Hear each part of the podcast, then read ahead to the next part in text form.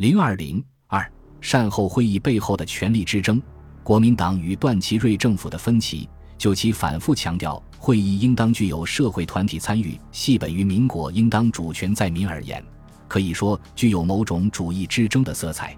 在不具备军事优势的情况下，国民党以主义来要挟民心，无疑是一种明智之举。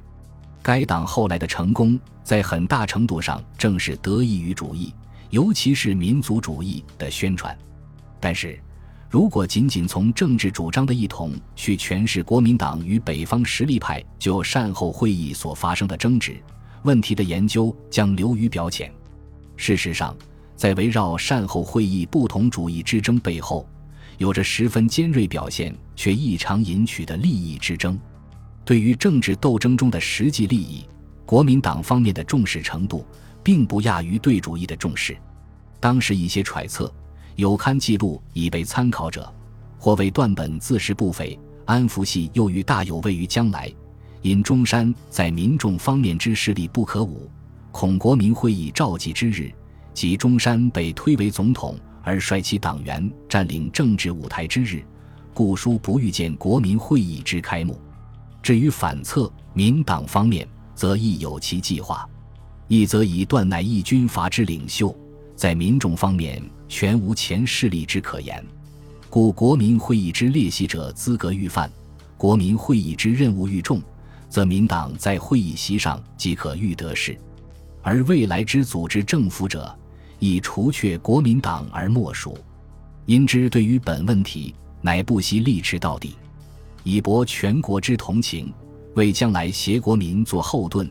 以组织民党政府之计，故双方目下之所争，之言之，乃争组织未来之政府耳。从反之各方领袖的地位与政治影响来看，孙中山是最有资格在倒曹之后出任总统的人选之一。奉章虽于推倒曹吴有武功，且最具实力，但只一介武夫，缺乏政治号召力。冯玉祥发动北京政变，虽直接控制北京。但政治影响最多不过等同奉章，且因数次反戈，在操守上颇遭谴责，社会上量之者甚少，不致具有总揽国家政治的奢望。黎元洪在反制军事行动中置身事外，虽有主张恢复法统的章太炎等捧场，但于善后事宜亦基本无语。真正有资格与孙中山竞争总统者，只有段祺瑞。段氏为北洋三杰之一。且有三造共和的声誉。如果曹吴倒台系中国政治在广泛的社会层面变革的结果，当然孙中山是最理想的总统人选。但如果仅仅是一次北洋军阀政治权力体系的重新整合，则段祺瑞出而执政，应当是合适人选。当时之时，中国的政治统治已严重失序，呈现出五代式的分裂局面。寻求和平统一成为中国政治的急务，但是，由于中国政治并未形成一切推倒重来的格局，北京政变之后的变化就只能是北洋军阀权力体系的重新整合。事实上，也只有这种局部动手术的方式，才可能将分散的军阀派系暂时维系在一起。尤其事实已经退到长江。企图卷土重来的吴佩孚表态拥护中央，不致重启战端。在当时，能够因此重任者非段莫属。孙中山在段就执政之职后说：“整理时局之人，除段祺瑞事而外，无适当人物，应为审时度势的表态。”然而，这并不意味着孙中山没有领袖全国和为国民党谋求参与全国政权的深谋远虑。在天津会议上。段祺瑞只是被推举出任临时执政，并未取得统治的合法性，其职责也仅仅是善后而已。故其马殿中有“善后会议完成之日及其瑞谢责之时”一语。孙中山对段的承认，也仅限于出任临时执政。中华民国的合法总统，按照多数国人认同的程序，应根据国民会议通过的总统选举法，由国民选举产生。段祺瑞当然想在就任执政之后顺利地登上总统位置，他极力将善后会议开成实力派控制的会议，并企图以善后会议产生国民会议，这应当是原因之一。但如果以国民党设想的程序召开国民会议并选举总统，曾经担任中华民国第一任临时大总统的孙中山则更有可能当选。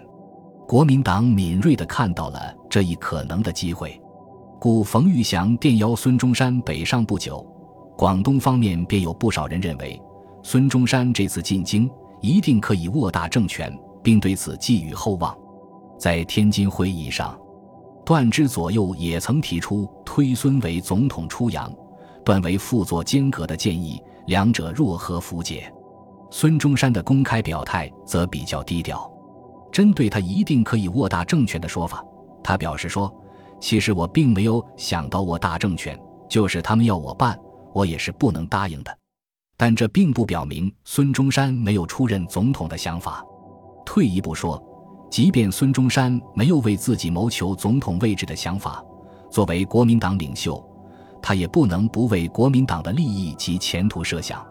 他之所以坚持以国民会议决定国事，反对以善后会议产生国民会议，就是出于在政权问题上为国民党争一席之地的考虑。其实，不独国民党欲争未来合法政府的控制权，万断奉张义无不争。争乃政治斗争中的正常现象，不争倒才不可思议。对国民党来说，问题的关键不在争还是不争，而在如何去争才对自己有利。在联俄、融控的过程中，国民党积累了政党建设和民众动员的经验，相对国内其他政党或社会团体而言，此其优势，当然会想方设法加以运用发挥。李建农对此所作分析颇具启发性。他认为，说善后会议系以军阀实力派为主要成分，国民会议预备会则以公民团体为主要成分，这只看到了事物的表象。骨子里面，中山是代表当时有严密组织的中国国民党，党员的前势力已经钻入各公民团体中。若依中山的组织，国民党用党团操纵的方法。这个会议便可由国民党宰制，执政政府的生命托于实力派的军阀，对于各公民团体无深切的关怀，岂能容纳中山的主张？李氏所言堪称切近事理。国民党与段祺瑞的矛盾不仅表现在中央政权的组建上，在地方权力分配，尤其是地盘划分问题上，双方同样进行着激烈的争斗。自段祺瑞入京主政之后。各实力派便开始争夺地盘，并形成临时防区之协定。对此，段政府分别给予了承认。孙中山作为三角同盟的一方，局促广东一隅，南输报复，故继续挥师北伐，急于夺得江西。但在北伐军进入江西时，段政府却致电孙中山，内有南军师出无名之语，请电令北伐各军停止公干。并任命方本人督办江西军务，主持干事。方素与国民党方面不协，曾四次发兵犯越。孙中山对方受命督干极为不满。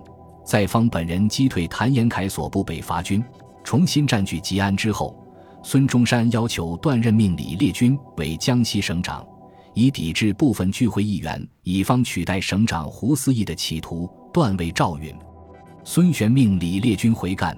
与赣中诸将共同应付局面，使及举国关注的江西地盘之争。值得注意的是，正是在要求李烈钧长干受阻之后，国民党对段祺瑞政府及善后会议的态度发生明显变化。段祺瑞与孙中山电商干局是一九二四年十二月十七日的事。十九日，孙中山及特派宣传员赴北方十三省区宣传国民会议。表示出于自行其事的政治倾向。二十日，国民党党员接到不得在段政府下取得任何职位之训令。二十六日，国民党首次发出反对段祺瑞在京召集善后会议的通电。这一系列非常举措均在段、孙电商干局之后一周内发生，其间的逻辑联系清晰可见。对此，当时有人分析说，善后会议问题。只可谓为表面的，实则孙文方面最重视者，仍为江西地盘问题也。盖孙中山曾要求执政府任命李烈钧常干，执政府方面对之以目下情形，万难及允。执政府倘因孙之要求，即任命李烈军常干，势必遭方都之反对，且与方都有联络之臣迥明，亦必继其反对也。本集播放完毕，感谢您的收听，喜欢请订阅加关注，主页有更多精彩内容。